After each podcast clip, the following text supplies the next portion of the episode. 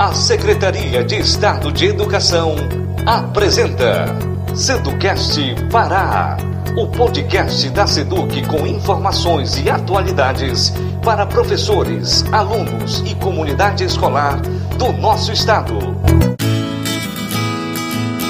As artes são uma maneira muito humana de tornar a vida mais suportável. Praticar uma arte não importa quão bem ou mal, é uma maneira de fazer sua alma crescer, pelo amor de Deus. Cante no chuveiro, dance ao rádio, conte histórias, escreva um poema para um amigo, mesmo um poema ruim. Faça o melhor que puder. Você receberá uma enorme recompensa. Você terá criado algo. Kurt Venneger. Olá, eu sou Dito Neto e este é mais um episódio do Seducast Pará, que hoje recebe como convidada a professora Silene Trópico e Silva para falar sobre artes no Enem. Ela é licenciada em Educação Artística com habilitação em Música pela Universidade Estadual do Pará, bacharel em Música com habilitação em Flauta Transversal pela Fundação Carlos Gomes, Universidade do Estado do Pará, UEPA. Também tem mestrado em artes pela Universidade Federal do Pará, UFPA, e atualmente está cursando doutorado em artes também na UFPA. Além do mais, é professora de arte da Secretaria de Educação do Estado do Pará, SEDUC, desde 2001. Além de que é professora de arte no Sistema Educacional Interativo SEI, da SEDUC, e integrante da Comissão de Currículo do Estado do Pará, do componente Arte no Programa de Implementação da Base Nacional Comum Curricular PRO-BNCC Pará. Agora é com você, professora Silene Trópico. Fala galera ligada aí nas dicas do Enem. A nossa conversa de hoje ela envolve um assunto que tá na boca do povo. Se trata do patrimônio histórico cultural brasileiro. Esse assunto ele envolve a construção cultural na preservação da identidade e memória de um povo e também ele envolve a descrição de sua natureza, material e imaterial. Esses são alguns pontos que você precisa prestar bastante atenção na hora da sua prova. Então vamos iniciar a nossa conversa falando um pouco sobre o que é o patrimônio. O patrimônio, de maneira bem geral, ele pode ser entendido como bens pessoais ou coletivos. Por exemplo, o seu nome. O seu nome é o seu primeiro patrimônio, só para citar um exemplo. Então, a sua identidade, ela traz informações que vão te diferenciar de qualquer outra pessoa do mundo. Então, você se torna único. Assim acontece também com os bens pessoais ou coletivos. Esses bens que são características de um povo, de uma região. Então, é importante aí você lembrar que a principal característica do patrimônio é ele ser influenciado. Olha essa palavra, ela precisa ficar bem gravada aí na sua cabeça. Influenciado pelas gerações passadas e ele tem que ser atualizado pelas gerações do presente. Então aqui são duas palavras importantes que precisam ficar guardadas aí na sua cabeça. O caráter de inovação, que está relacionado à atualização do conhecimento, e o seu caráter sentimental, o seu valor, a forma como eu quero ser lembrado. Então, os patrimônios, eles também vão refletir essa valorização histórica, que significa a forma como nós queremos ser lembrados. Então, quem é que garante que esses conhecimentos sejam atualizados e que eles sejam lembrados, eles tenham esse valor histórico? É, surgiu em 1937 o, o Instituto o Instituto do Patrimônio Histórico Artístico Nacional. Essa instituição ela tem como missão a preservação do patrimônio e o objetivo dela é sensibilizar, conscientizar as pessoas é, sobre a importância de se preservar a memória e a identidade cultural de diversos grupos sociais. Então anota aí mais uma palavra importante: memória e identidade. Isso quer dizer que o saber cultural ele é influenciado pela produção de alguém. E esse ponto nós vamos discutir com bastante calma.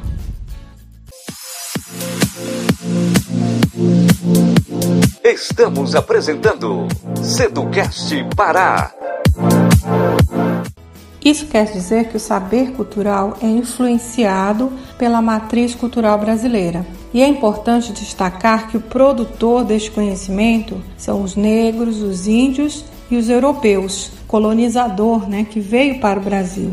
Então anota essa dica. A produção de conhecimento, ela é influenciada pelo saber indígena, negro e europeu. Esse mesmo que constitui a nossa matriz cultural brasileira. Vamos pegar essa dica. O conhecimento, ele é fruto da influência dos povos e da sua miscigenação. Então, com a mistura dos povos indígena, negro e europeu, a arte ela vai ter, né, essa condição de ser um local capaz de produzir cultura. A principal condição para se produzir cultura é viver em sociedade. E o que diferencia a produção são os vários fatores sociais e culturais que são afirmados em sociedade. Essa condição nos permite tombar edifícios, documentos, obras de arte, monumentos, fotos, músicas e outros objetos pertencentes à vida em sociedade. Então, o patrimônio ele pode ser descrito como uma, uma produção de natureza material e imaterial. E esse é o próximo ponto a ser destacado na nossa conversa. Então, a materialidade da obra envolve o conhecimento dos meios de produção, ferramentas, equipamentos, suportes e das linguagens empregadas. No caso da arte, as linguagens artísticas, as linguagens, o fazer, ele vai ser com a música, com as artes visuais, com o teatro e com a dança.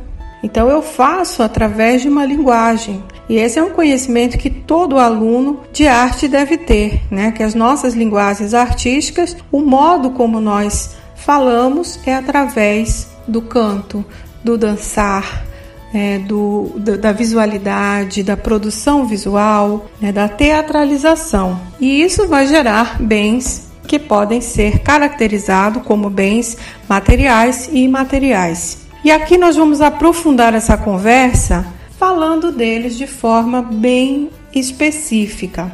Então, segura aí essa dica importantíssima quando a gente procura descrever a natureza desse patrimônio. Nós vamos descrever a sua natureza material e imaterial. Você está ouvindo Seducast Pará.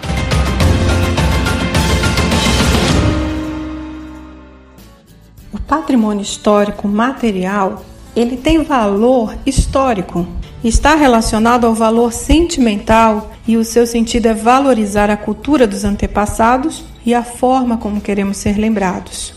Nós falamos de edifícios, obras de arte, documentos, fotos que falam da história de um lugar. E a dica é você observar que cada região brasileira terá seus patrimônios materiais. E aqui, só para fazer um, uma lembrança, nós temos o Teatro da Paz e a Feira do Ver o Peso, bem como as igrejas históricas de Belém.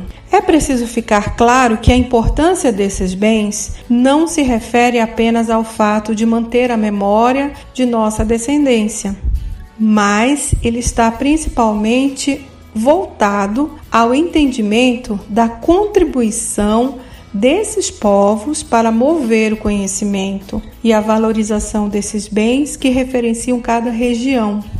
Então, a contribuição é o trabalho é aquilo que é feito né, dentro desse contexto cultural. E aqui eu cito um patrimônio recente que envolve o trabalho das produtoras de cuia no município de Santarém e Monte Alegre.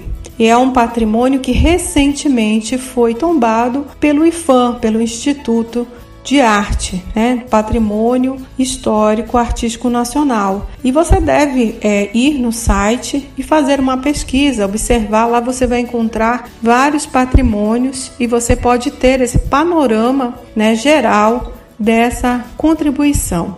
Vamos seguir falando do patrimônio histórico e material.